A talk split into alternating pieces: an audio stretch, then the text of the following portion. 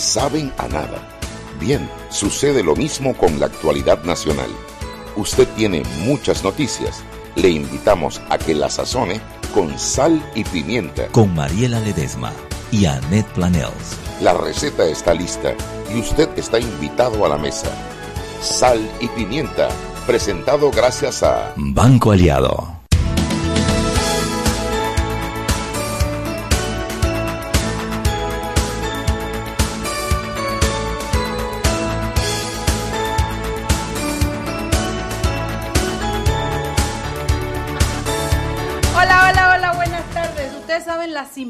De esta cabina?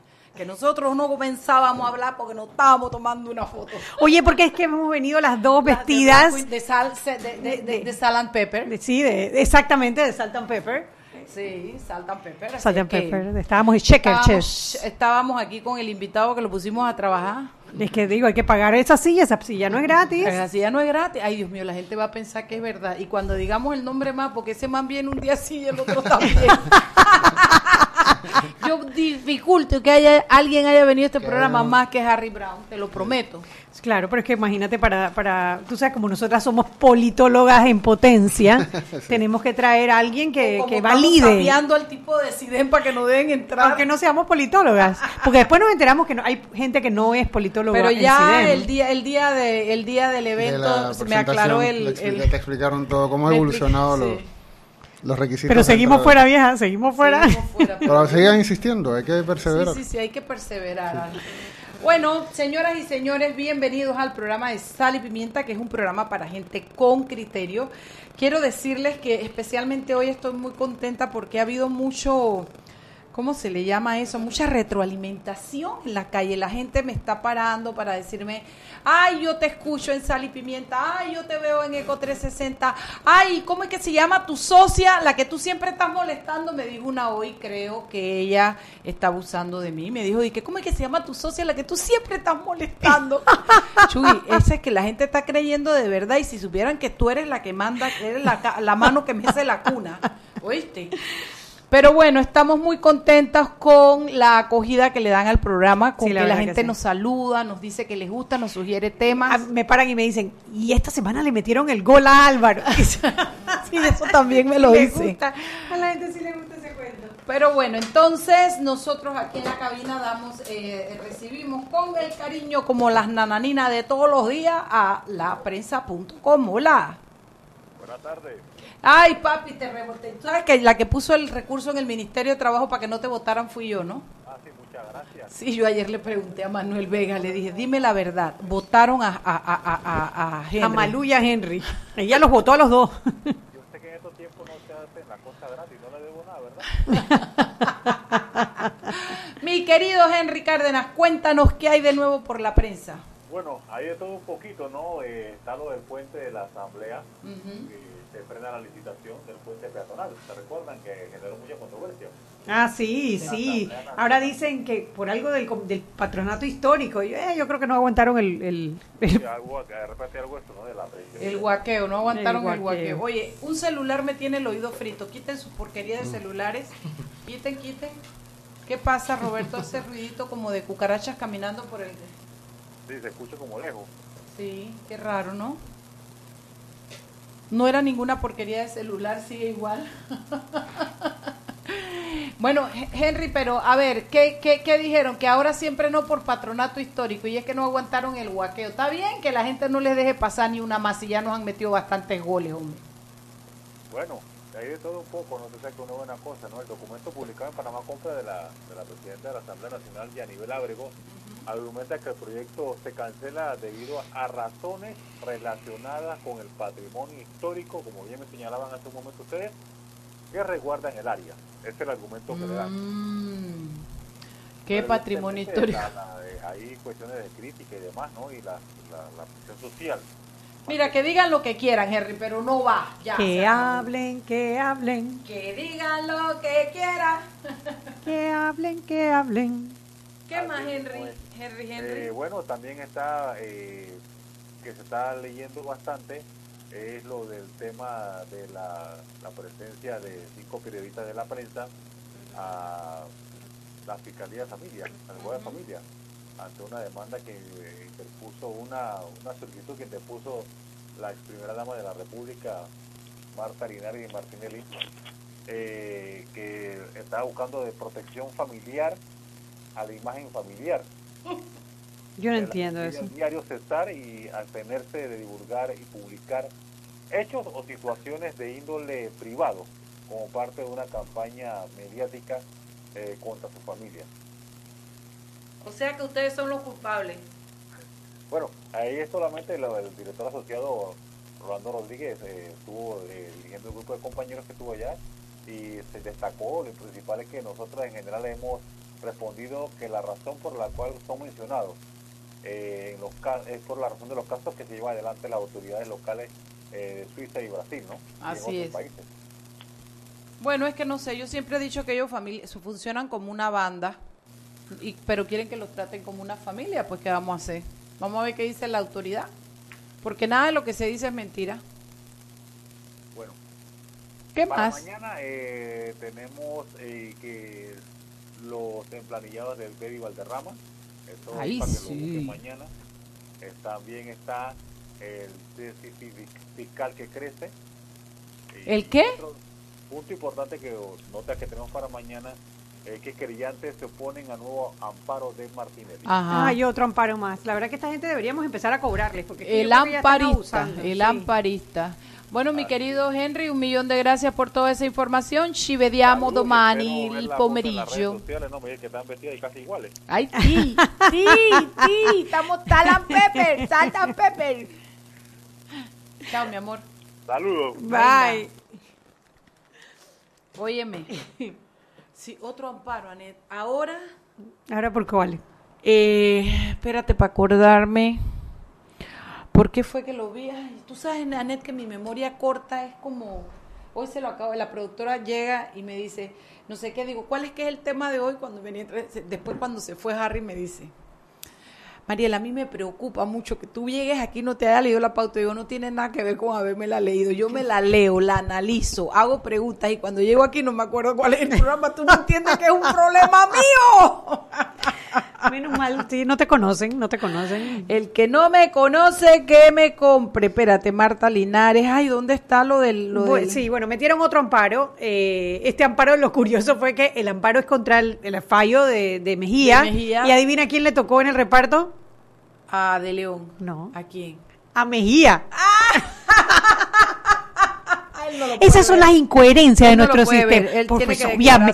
Pero es que más que obvio, hombre, es más que obvio. Y mismo debieron haber dado la vuelta y de nuevo, modificaciones. Es que ese es el resultado de que haber hecho su ley blindaje, de querer manejarse como se manejan y de decir quién lo juzga, quién no lo juzga.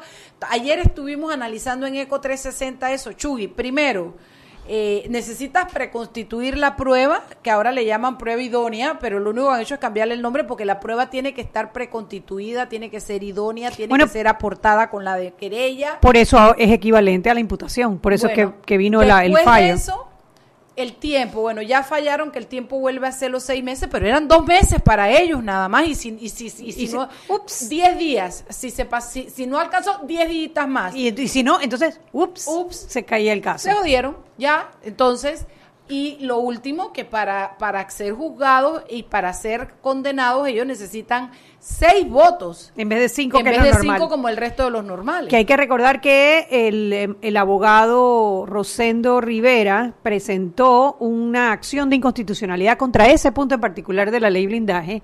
¿Por qué? Y es algo muy sencillo. La Corte, además de juzgar a los diputados, también juzga a los procuradores de la Nación. Para condenar a los procuradores de la Nación se necesitan cinco votos.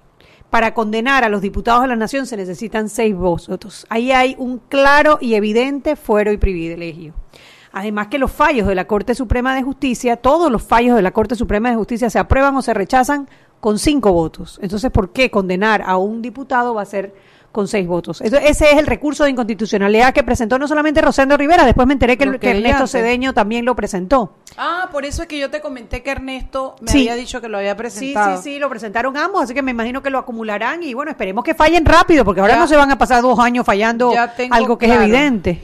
Ellos ahora van por otra línea. Ahora dicen que el presidente no puede ser juzgado. Ah, claro, por, lo que en la por Constitución. cometidos como presidente de la República y se van al 191 de la Constitución que dice el presidente y vicepresidente de la República solo serán responsables en los casos de extralimitación de funciones constitucionales por actos de violencia o coacción en el curso del proceso electoral, por impedir la reunión de la Asamblea Nacional y por los delitos contra la personalidad internacional del Estado. Imagínense ustedes de aquí hasta Cabo de Hornos ningún presidente sería juzgado más que por e- si fuera esa la interpretación sin, y podrían cometer los ilícitos que quisieron, lo cual no es el significado ni pero lo hizo muy bien eh, eh, Mejía y les dijo que eso no era la interpretación eh, del código y entonces ahora ellos están amparando esa decisión que Mejía mandó.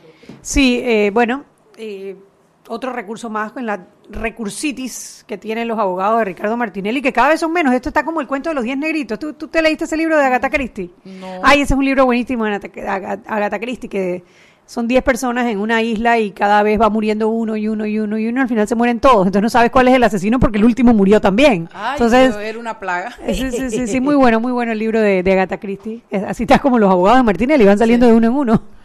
Bueno, A ¿qué ver quién es el último que quede que cierre la puerta. Se apague la luz, cierre la puerta. Oye, Shugi. Dígame entonces, usted. Bueno, Se bajó Juan Carlos Navarro, Ah, acaba de anunciar que declina en favor de eh, Ernesto Pérez Valladares en sus aspiraciones presidenciales. Eh, hoy el diario La Estrella publicó una encuesta en, el, en la que Nito Cortizo cuenta con más del 50% del favor del voto, después seguido de Zulay, que tenía un 20...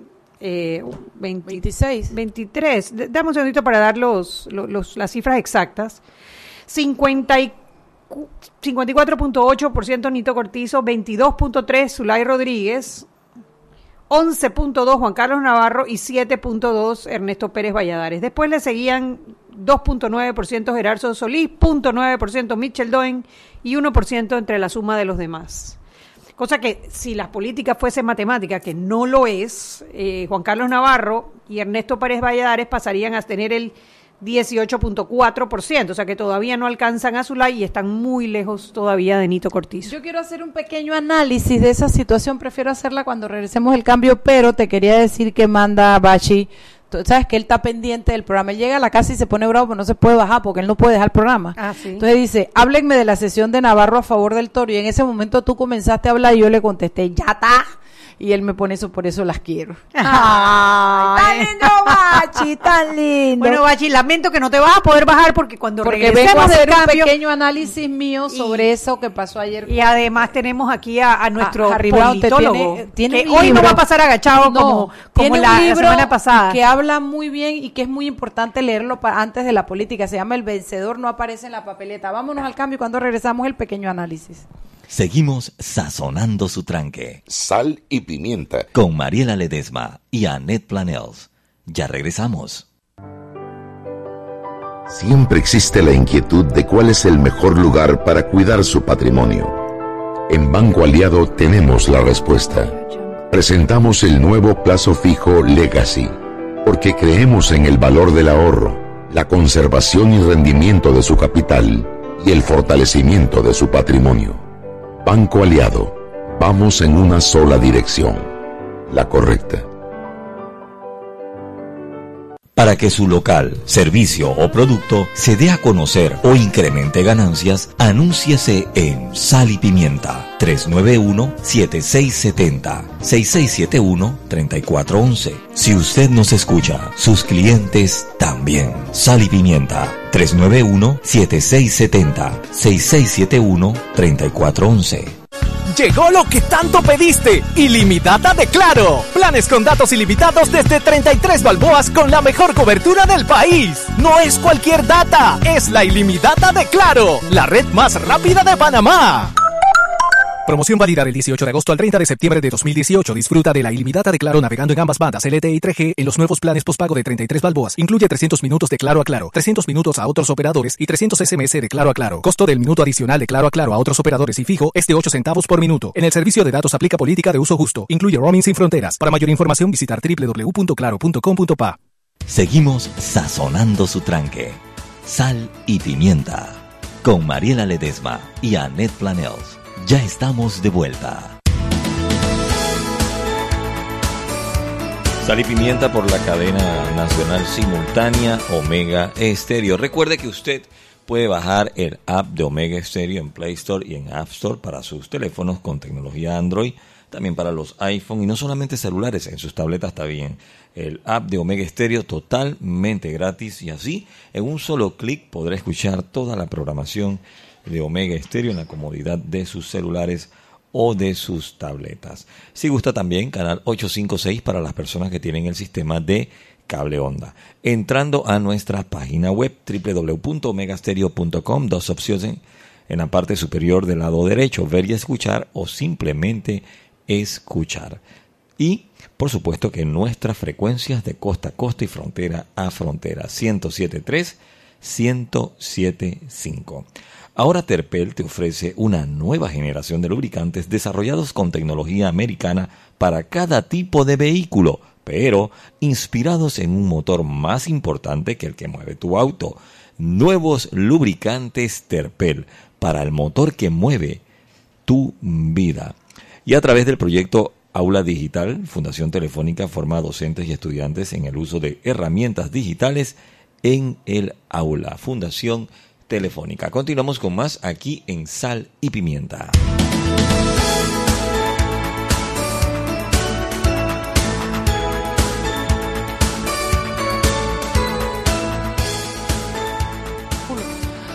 Buenas tardes, bueno, ya Shugi y yo empezamos, ella me pegó primero. Que conste que ella me pegó primero, pero aquí va la cosa.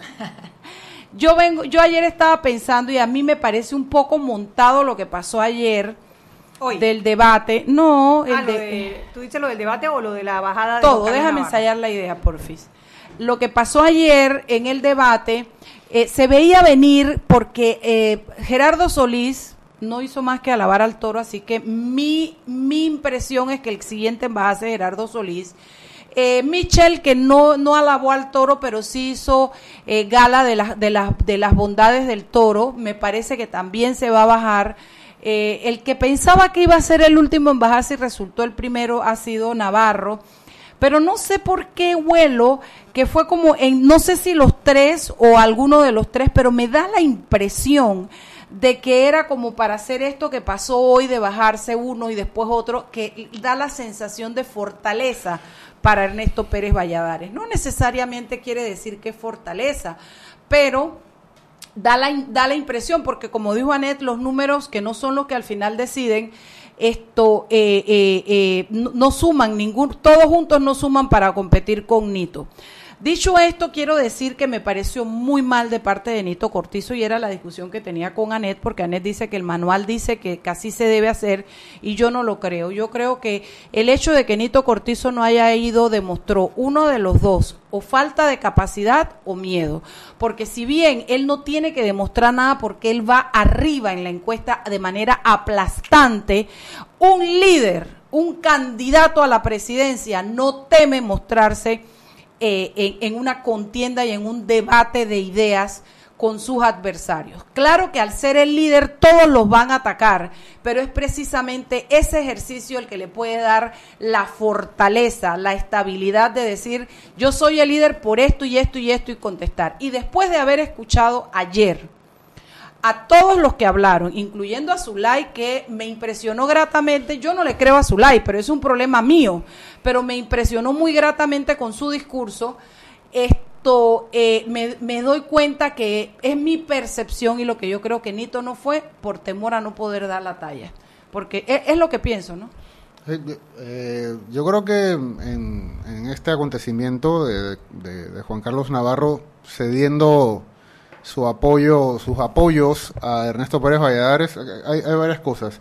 Primero que hay que tener en cuenta que Ernesto Pérez Valladares es un actor muy importante dentro del PRD, porque es un, expresidente. es un expresidente y además es un torrijista. O sea, ser torrijista dentro del PRD vale mucho. O sea, él viene desde la época de, Torrijos. Pero esos nombres que has mencionado también, Mariela, a ver, quien trajo al, al, PRD a Juan Carlos Navarro fue Ernesto Pérez Valladares, fue quien le dio la postulación para alcalde. Creo que también Gerardo Solís tuvo sus primeros o su primer cargo en la administración pública de la mano de Ernesto Pérez Valladares. Mitchell Doens fue ministro de Ernesto Pérez Valladares. O sea, estamos hablando de, de, una especie de patriarca Sí. dentro de dentro de ese partido. Es como llaman en, Sí, yo lo en- veo como montado. en el. PSOE, en el. PSOE español llaman los varones. Pues bueno, es como un- eh, uno de los varones dentro del PRD. Es una figura muy, pero muy, muy importante. Eso es lo primero. Lo segundo, que parecía, de repente parecía que no, como que no iba a haber elección, porque las encuestas públicas y las que andan ro- rondando por redes sociales ponen a Laurentino Cortizo muy cómodo, Sí. eh, sobre un poco so- por encima del 50% y parecía que, este- que la primaria del 16 de septiembre iba a ser solamente un trámite. Pero cuando comienza a pasar esto, surge lo que llaman el ganador con Dorset. O sea, co- como bien dice ¿Con Anet, qué? con Dorset. Esto no, este- ¿Qué es Dorset? Con, con Dorset, se, se- se los cuento. No- como dice Anet, no se trata de sumar el porcentaje de uno más, más, el de otro. Eso no funciona así. Porque tú puedes ser perdedor o ganador dependiendo de con quién compites. O sea, tú- entonces, en el momento que tú sacas a alguno de los competidores y ya la competencia es contra algunas personas específicas, posiblemente tus, tus, tus, tus- valga la redundancia, tus posibilidades de ganar aumentan. Y eso es lo que van a tener que mostrar las próximas encuestas que ojalá, ojalá se hagan. Mira, sobre la decisión de participar o no en el, ah, en el debate. Lo esto es como, como las decisiones en el fútbol. El entrenador cuando tiene que tomar la decisión, es- o sea, después de la decisión tomada, es mucho más fácil decir si fue correcta o fue incorrecta. Es antes de, en, en el momento de decidir si Laurentino Cortizo va o no al, al, al debate, eso es lo difícil y hay ambos argumentos. Lo que dice Ana es muy cierto.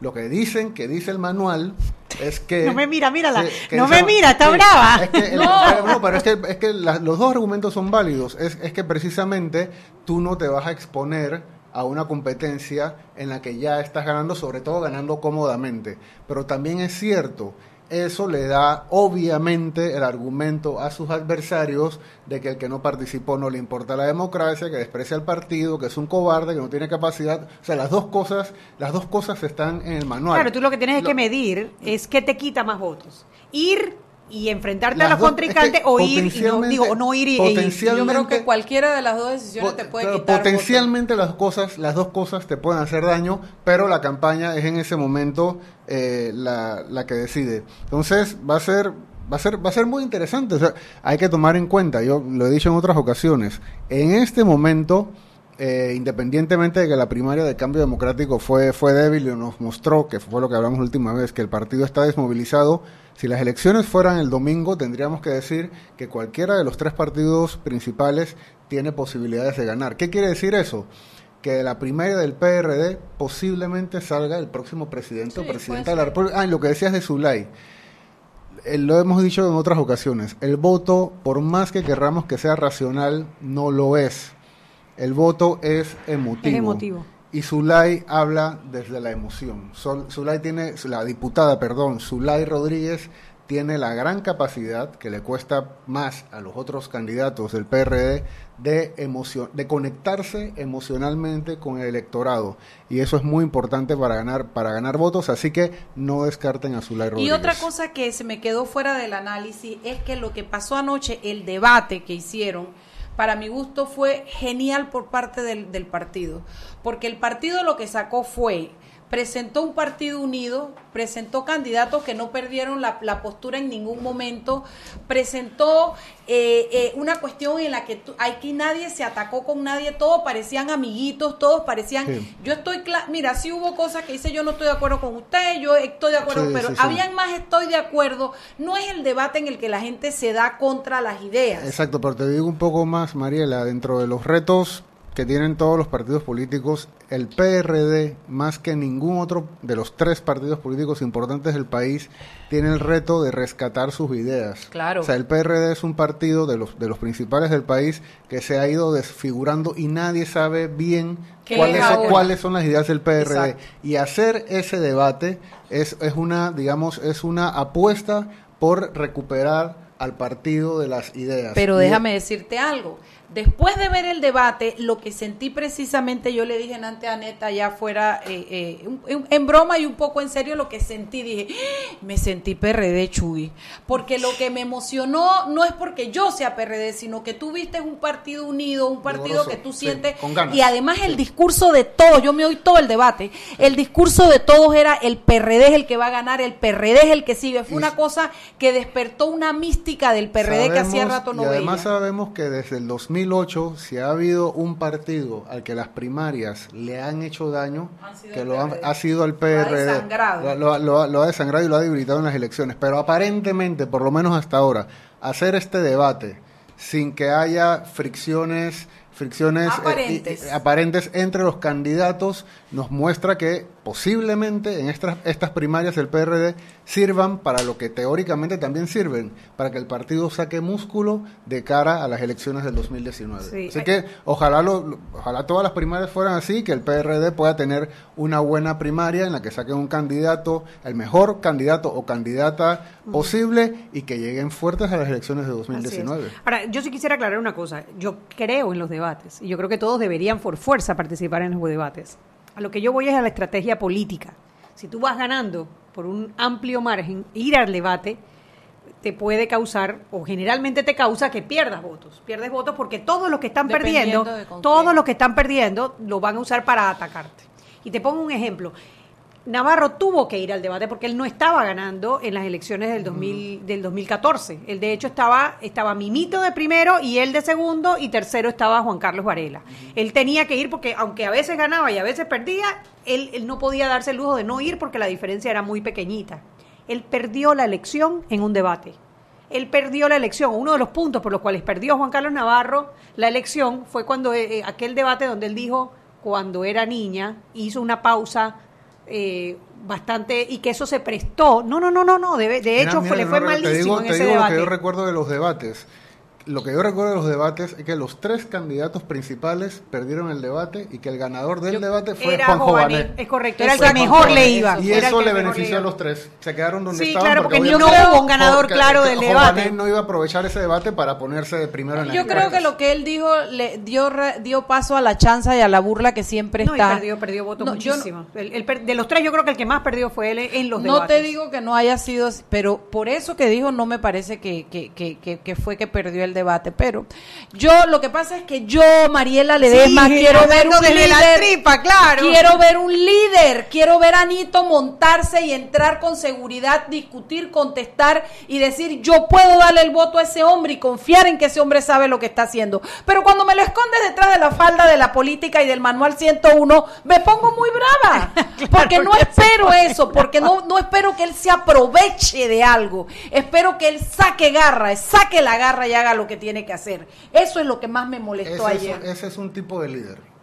Ese es, el, ese es el que tú quieres y es, el que tú estás buscando, exacto. pero ese es un tipo de líder. Hay otra gente que espera unos liderazgos quizás menos... Menos, menos eh, conflictivos o menos, menos controversiales. conflictivo, yo eh. quiero que demuestre que es capaz que lo demuestre, porque Nito, a quien conozco hace mucho tiempo, a quien le tengo respeto y aprecio, ha demostrado ser un hombre de consenso, un hombre de conversar, un hombre, pero yo todavía no lo he, no lo he visto mostrar ejecutoria. Claro, pero, pero tú sabes lo que yo siento cuando te escucho, Mariela, que es que tú estás buscando al candidato dentro del PRD y es ahí donde quizás estás analizándolo para buscar tu candidato. No, lo mismo hice con el CD entre, entre, entre Rómulo Ruxi y Ay, ¿cómo se llama el otro Mulino. Y Mulino. Yo Mulino, se me va el nombre, tú sabes que todo se me va. Lo mismo hice con ellos, lo analicé. Aquí te lo dije y lo dije en, en Eco 360. Creo que, que, que, que, Mulino fue un fanfarrón y se portó hasta lo último como un fanfarrón, que lo aplastaron y que dentro de todo, yo no quiero que Rómulo sea el presidente de la República, pero el mejor candidato era Rómulo by far, porque Mulino era un hombre que venía con rabia, con odio, con ganas de venganza, con no, no lo vi hacer, lo vi siendo congruente con su manera de ser siempre, pero no me gusta esa manera de ser para un líder porque le tengo temor a tanta fuerza, me explico. Y, y dentro de todo, Rómulo, que me parece que se ha arrastrado más de lo que tendría que haberse arrastrado, que ha dado su dignidad a la calle, dentro de lo que tenía de oferta el CD, a mí me parecía que Rómulo era lo mejor que podían tener. Pero mira seis que- y media, seis y media. Después Vámonos al cambio y seguimos, sí. ¿No me has visto con los Seguimos panameñistas? Sazonando su tranque. Sal y pimienta. Con Mariela Ledesma y Annette Planels. Ya regresamos. La mejor cobertura del país ahora te ofrece Illimidata. Planes con datos ilimitados desde 33 balboas. No es cualquier data, es Illimidata de Claro, la red más rápida de Panamá. Promoción válida del 18 de agosto al 30 de septiembre de 2018. Para mayor información visitar www.claro.com.pa. Siempre existe la inquietud de cuál es el mejor lugar para cuidar su patrimonio. En Banco Aliado tenemos la respuesta. Presentamos el nuevo plazo fijo Legacy, porque creemos en el valor del ahorro, la conservación y rendimiento de su capital y el fortalecimiento de su patrimonio. Banco Aliado, vamos en una sola dirección, la correcta. Para que su local, servicio o producto se dé a conocer o incremente ganancias, anúnciase en Sal y Pimienta 391-7670-6671-3411. Si usted nos escucha, sus clientes también. Sal y Pimienta 391-7670-6671-3411. Compra y gana con tus tarjetas clave y clave social del Banco Nacional de Panamá del 16 de julio al 15 de octubre de 2018. Por cada 25 balboas que consumas, se emitirá un boleto electrónico con el cual estarás participando de una tómbola. Son 25 ganadores de 500 balboas cada uno. Banco Nacional de Panamá, grande como tú. Aprobado por la JCJ mediante resolución número 748 del 25 de mayo de 2018. La tómbola se realizará el 19 de octubre de 2018 a las 10 a.m. Más detalles de los términos de la promoción en anuncio de prensa www.banconal.com.pa y en nuestras redes sociales. Seguimos sazonando su tranque. Sal y pimienta. Con Mariela Ledesma y Annette Planels. Ya estamos de vuelta.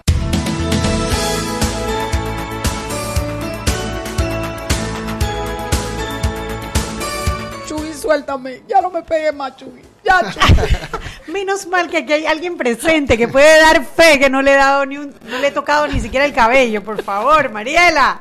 Por favor, Mariela.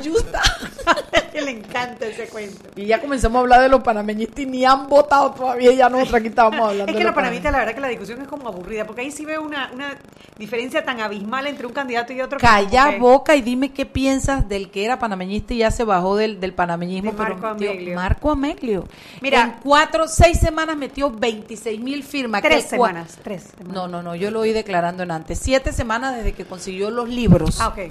Que primero que se los dieron muy poco a poco, dice, con lo cual no los pudo tener todos juntos, pero que en total desde que comenzó el, el inició la inscripción son siete semanas. Pero el tipo, po- yo estaba sacando que, puede ser en un 30 y pico, un 40% el porcentaje que se les anula de la firma de acuerdo a lo que ha publicado el, el, el Tribunal Electoral. Si al tipo le anulan 30 y pico, 40%, el tipo ya tiene la firma que necesita para ser presidente. Yo creo que él hizo ese cálculo. Yo ya lo- él ya, hizo ese lleva cálculo. muy buen ritmo, pero además no es solamente su procedencia partidista, sino que estábamos hablando de candidaturas independientes, la diferencia entre candidaturas independientes y por libre postulación, y parte de ser independiente implica la independencia de los poderes económicos.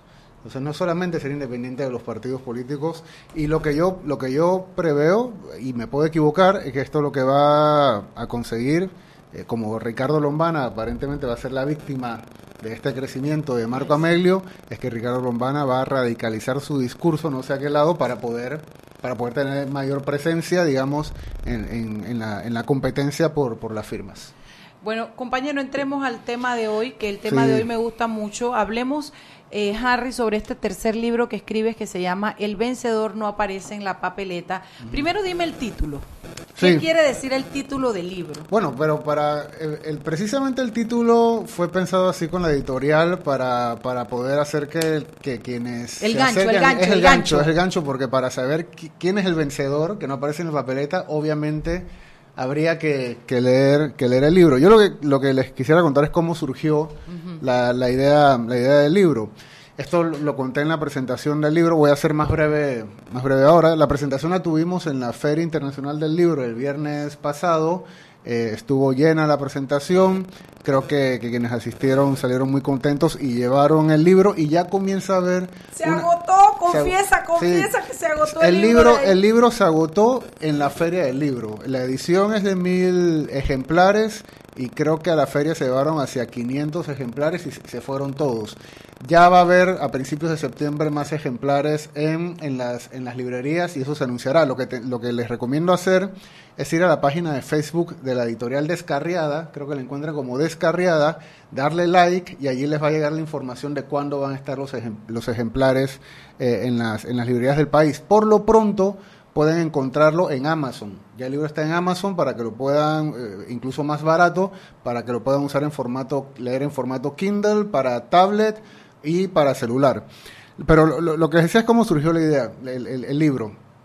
Por allá por, a finales del año 2012, un colega del Colegio de México me planteó una pregunta.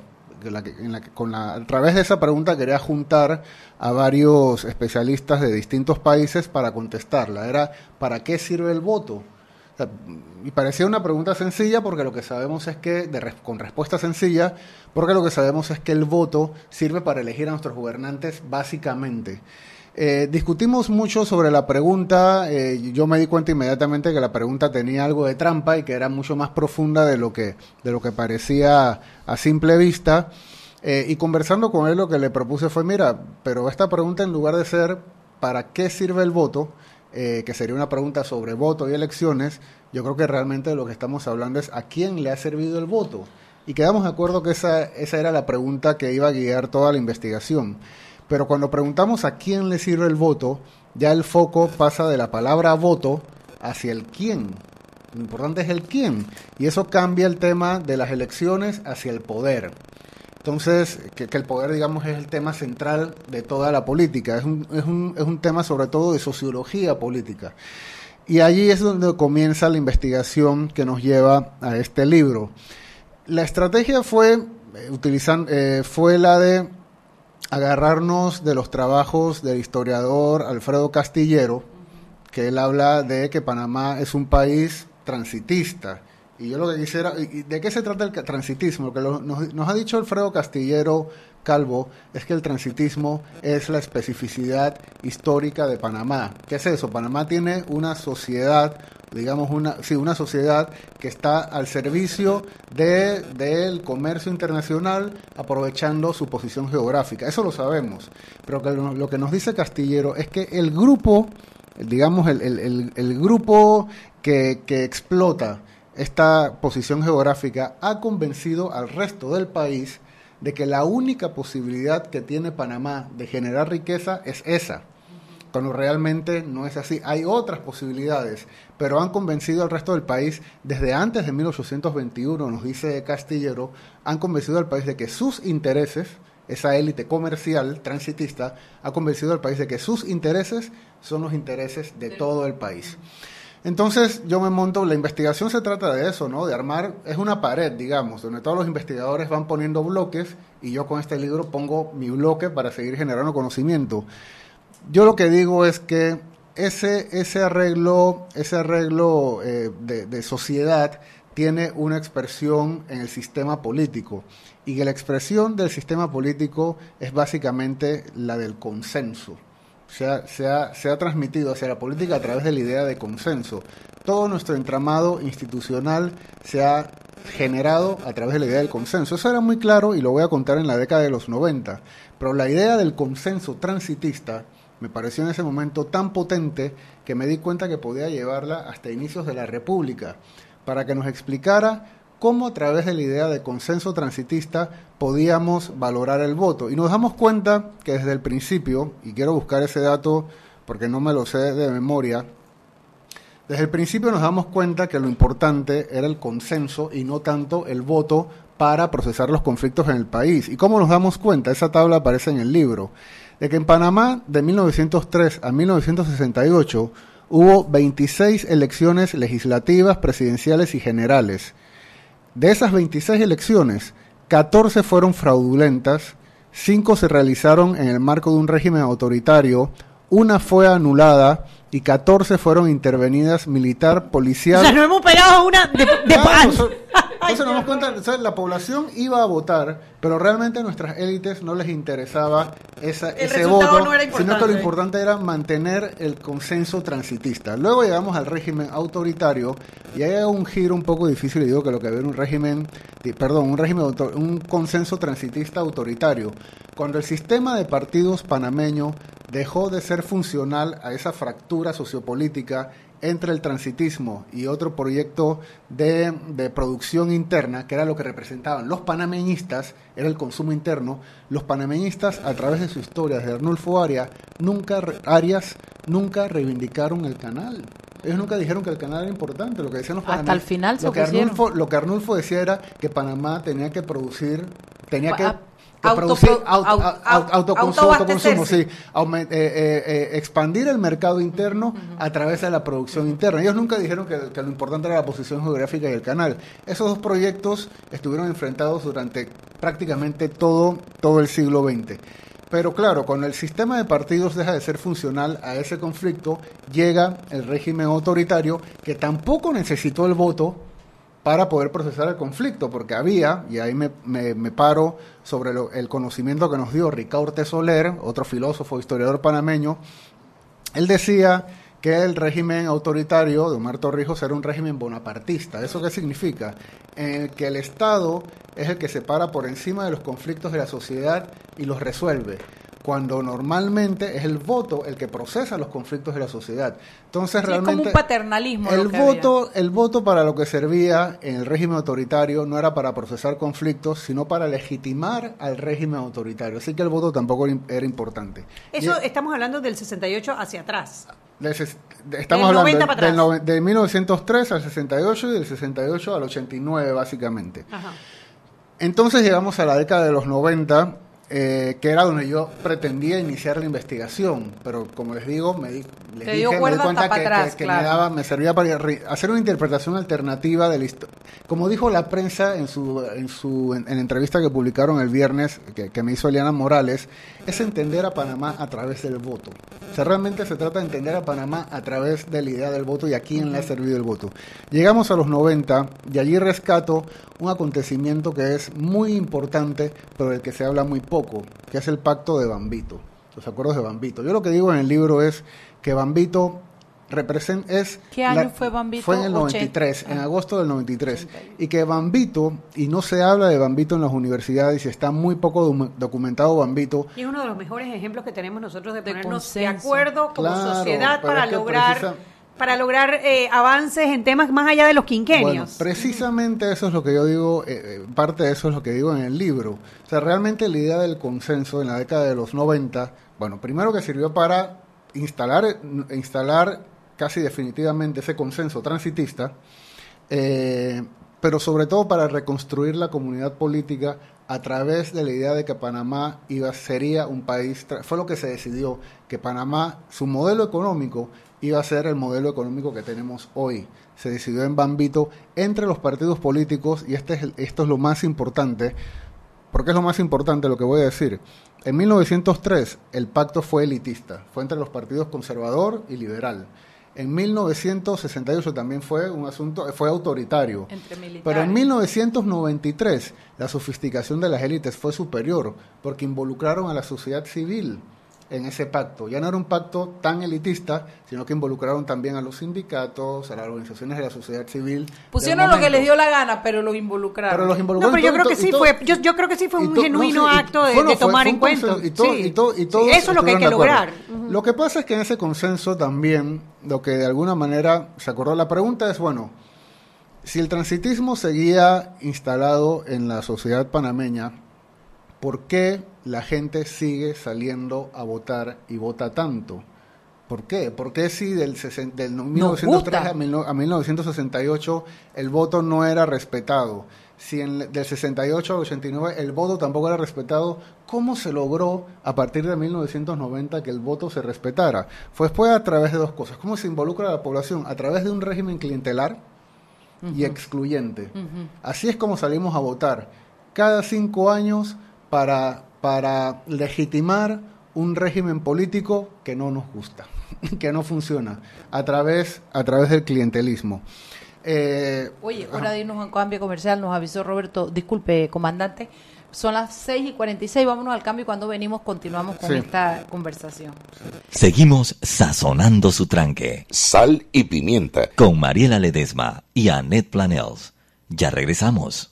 Y aquí vamos en el metro. Esta señora se acerca al botón de abrir la puerta. Lo va a apretar. Y ahí mismo le cae el central. Claro, que tenga paciencia. Hay que esperar a que se encienda la luz verde. Seguimos acá en la estación del metro. Aquí viene este. Se está acercando al botón rojo de frenado de urgencia. ¿Qué hace? Lo va a apretar. Muy mal, muy mal. Y muy bien la intervención del árbitro. A este le sacan la roja. Y mira a este. Se va a bajar a los rieles. ¡Qué locura! ¡Qué locura! No, no, no. Roja clarita. ¿Cómo se va a bajar a los rieles? Fuera de juego, señor. Sigue las reglas de comportamiento del metro. Son para tu seguridad y para que el metro siga avanzando como te lo mereces. Metro de Panamá. Lo bueno avanza. Vive sin límites con ilimitada de Claro y smartphones gratis en tus planes desde 33 balboas con la mejor cobertura del país. No es cualquier red, es la ilimitada de Claro, la red más rápida de Panamá. Promoción válida del 18 de agosto al 30 de septiembre de 2018. Para mayor información visitar www.claro.com.pa. Siempre existe la inquietud de cuál es el mejor lugar para cuidar su patrimonio. En Banco Aliado tenemos la respuesta. Presentamos el nuevo plazo fijo Legacy, porque creemos en el valor del ahorro, la conservación y rendimiento de su capital y el fortalecimiento de su patrimonio. Banco Aliado Vamos en una sola dirección, la correcta.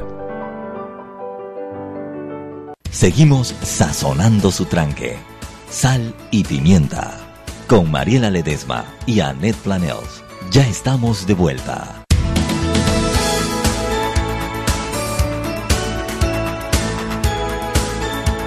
Estamos de vuelta con esta rica conversación. ¿Vio usted por qué yo le dije que este, este este libro es importante leerlo ahora en tiempos de votación porque realmente el entender de dónde venimos nos ayuda a saber hacia dónde queremos ir. Quedamos en la parte Harry Brown de que en el 90 eh, pusimos más o menos como un hito el, pacto de Bambito, se cambió la manera de venderle el sistema a, los votantes. Y cambiamos de, de, que este es un país de servicio, ustedes nos tienen que seguir y esto a través de esto a un a, a la parte de al contrario, no cambió. no, no cambió, cambió, fue el sistema. A la, y a la pregunta que se es bueno, ¿y cómo llegamos a esto? Sí, ¿cómo llegamos a ese clientelismo? ¿Cómo en el 90 ¿Por Qué? ¿Por qué? No, es, que, es que la élite, la élite comercial eh, digamos, que hegemoniza el país a partir de 1990 es la misma élite que estaba a la cabeza del país durante el régimen autoritario. Ese sistema, Eso es verdad. Ese sistema, los, bancos básicamente, el sector financiero, esa, esa élite, esa élite comercial que en las, en, digamos, en la Constitución de 1983 configuró un sistema electoral con circuitos pequeños, con, con voto selectivo, con una fórmula mayoritaria, es la que cuando llegamos a 1990, a principios de los 90, dice, mira, este sistema electoral, primero no necesitamos una, una, una nueva constitución, porque todo lo que necesitamos ya está en la constitución, que aunque sea una constitución generada durante un régimen autoritario. La dejan allí y allí dejan el sistema electoral y, y lo aprovechan. Es un sistema electoral excluyente y que genera clientelismo. En el libro yo comento cuáles son las tres pistas del clientelismo panameño que son muy conocidas porque se ha estado hablando mucho de eso. Pero no las diga para que la gente compre el libro. No, se los puedo decir porque en el libro están los datos. En el libro están los datos, pero se los puedo decir cómo ha ido evolucionando eso. Las inscripciones compulsivas de los partidos políticos es una muestra de clientelismo. pero, no dan, eh, pero que no dan músculo.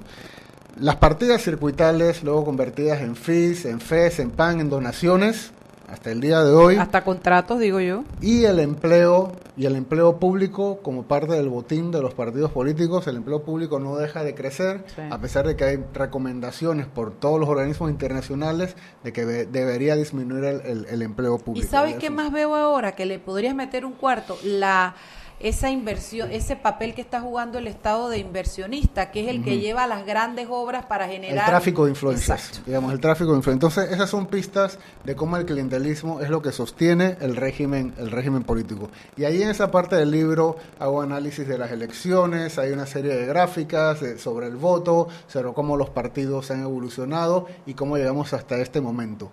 ¿Cómo va cerrando el libro sobre, bueno, bueno, hacia dónde vamos? La pregunta es hacia dónde vamos eh, con la política panameña vista desde las fracturas sociopolíticas que generan los partidos políticos y que ordenan, digamos, la intención de voto de la ciudadanía.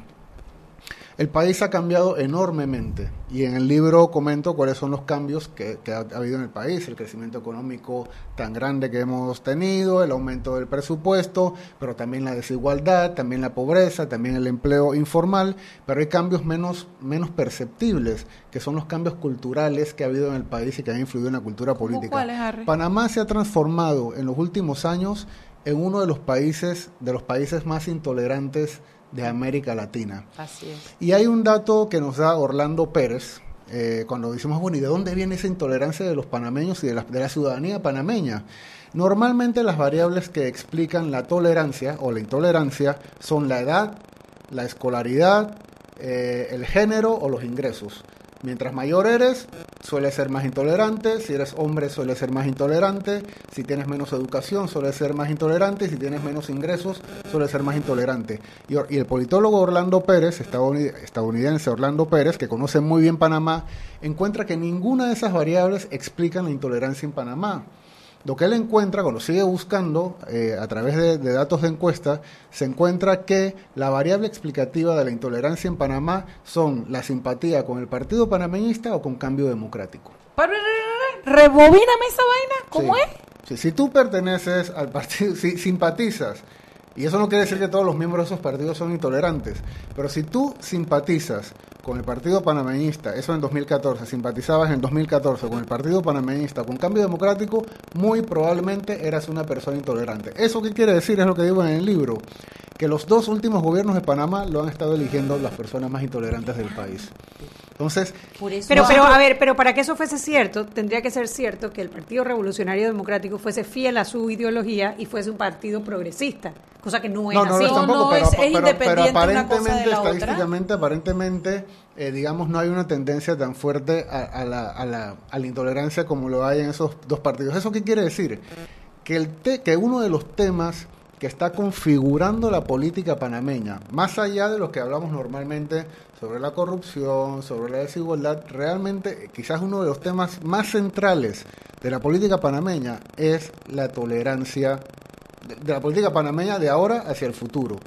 Deberíamos estar discutiendo en las próximas elecciones y tratar de identificar, o sea, lo que debería, digamos, caracterizar cuando vamos a elegir a quién votamos y saber si nos gusta un candidato o no, es cuáles son sus posiciones frente a diversos temas sobre el matrimonio igualitario, sobre los derechos de las mujeres, sobre todos esos temas. Bueno, o, sobre la, intervención del Estado, eh, que son que para mí serían como más todavía más trascendentales. Esa es otra línea de conflicto. Esa es otra, no, pero, sí, todos son trascendentales, pero lo que explica una de las características más importantes de la política panameña tiene que ver con la, tolerancia. Es, uno de esos grandes. Lo que pasa es que quizás nunca ha sido tan evidente como ahora. Todavía no nos hemos dado es verdad, Los últimos dos partidos, los últimos dos gobiernos que hemos tenido están dentro de esos dentro de esos pero no solamente eso sino que hay un, un evento que es fundamental en la política panameña que es digamos el hito en el que cambia la política panameña que es la manifestación que hubo el 16 de julio de 2016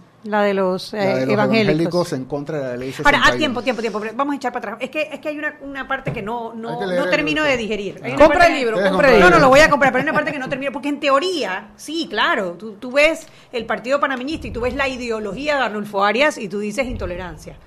Sí. Y tú ves la ideología de, de, de Omar Torrijos y tú dirías, bueno, más o menos progresista, ¿no? Era de centro izquierda en su Exacto, más o menos, vamos a decir, vamos a decir lo más progresista dentro de los Pero era un régimen autoritario, alguien también podría decir que era tolerante a, sus adversarios. Exacto, pero vamos a hablar de más o menos de eso, ¿no? De, cuestión. Pero fíjate en dónde están en este momento los candidatos más intolerantes en su discurso.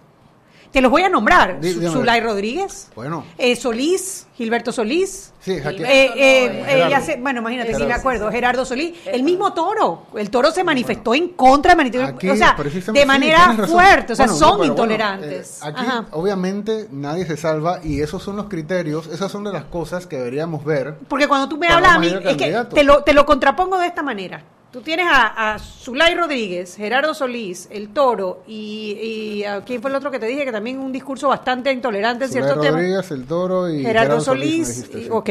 Y de lado acá Que tienes... habría, es lo que hay que averiguar, ¿no? Claro, Es lo que- y, de, sí. y de lado acá tú tienes a Blandón, que debería tener un discurso más progresista, o uno esperaría que lo Bueno. tuviese, y como que quiso... Uno como, no. que- como conoce las Como sí, posiciones que no, del como alcalde Blandón. Como sí, que es- sí, pero no lo digo ahora porque me cuesta es- votos. es un- y eso nos sirve para ver la, para Pero- entender pero, la, eh, la primaria, claro. Pero es lo que estás diciendo, o sea, Pero, un partido ojo, que, ojo, debería ser Tú progresista. estás hablando que, que tienes razón, yo creo. Vamos, po- po- sí, tienes razón, pero estamos hablando de un evento que son las primarias y las elecciones en este momento. El libro está escrito en función de procesos históricos. Claro. O sea, esto va más allá. Pero ¿no te parece curioso? Va más allá de, de Blandón, de Zulay, Claro. de, de Pérez Valladares, o sea, va, va más allá de los individuos. Estamos hablando de procesos, de procesos históricos. Obviamente, los partidos políticos, como todas las organizaciones, no son, no son organizaciones eh, eh, eh, homogéneas totalmente, y obviamente siempre hay personas con ideas distintas. Pero estamos hablando del actor partido político, de los procesos históricos que nos hace entender e interpretar, según lo que tú estás diciendo, que es correcto, es qué lugar tiene José Isabel Blandón dentro del partido panameño. Y, y que yo me lo pregunto, Claro. ¿o qué lugar tiene Zulay Rodríguez Dentro con ese PRD. dentro del PRD? Exactamente, exactamente, de eso se trata. O sea, el libro nos da la posibilidad Ahí de es hacer- donde te das cuenta que los partidos análisis. son simples vehículos para llegar al poder. Realmente no están siendo, por lo menos no en la expresión de los candidatos a las primarias, un reflejo de lo que debería representar el partido. El libro lo que nos da es los eh, elementos de juicio Para poder analizar para estas poder cosas. hacer, hacer esos, cuestionamientos. Sí, exacto. Para Lo hacer una interpretación, digamos, un poco más profunda del Y, sentido y de lo nuestro que pasa voto. es que cuando los oigo hablar a los dos, yo les digo que al final lo que resulta es que ese nivel de intolerancia está subiendo.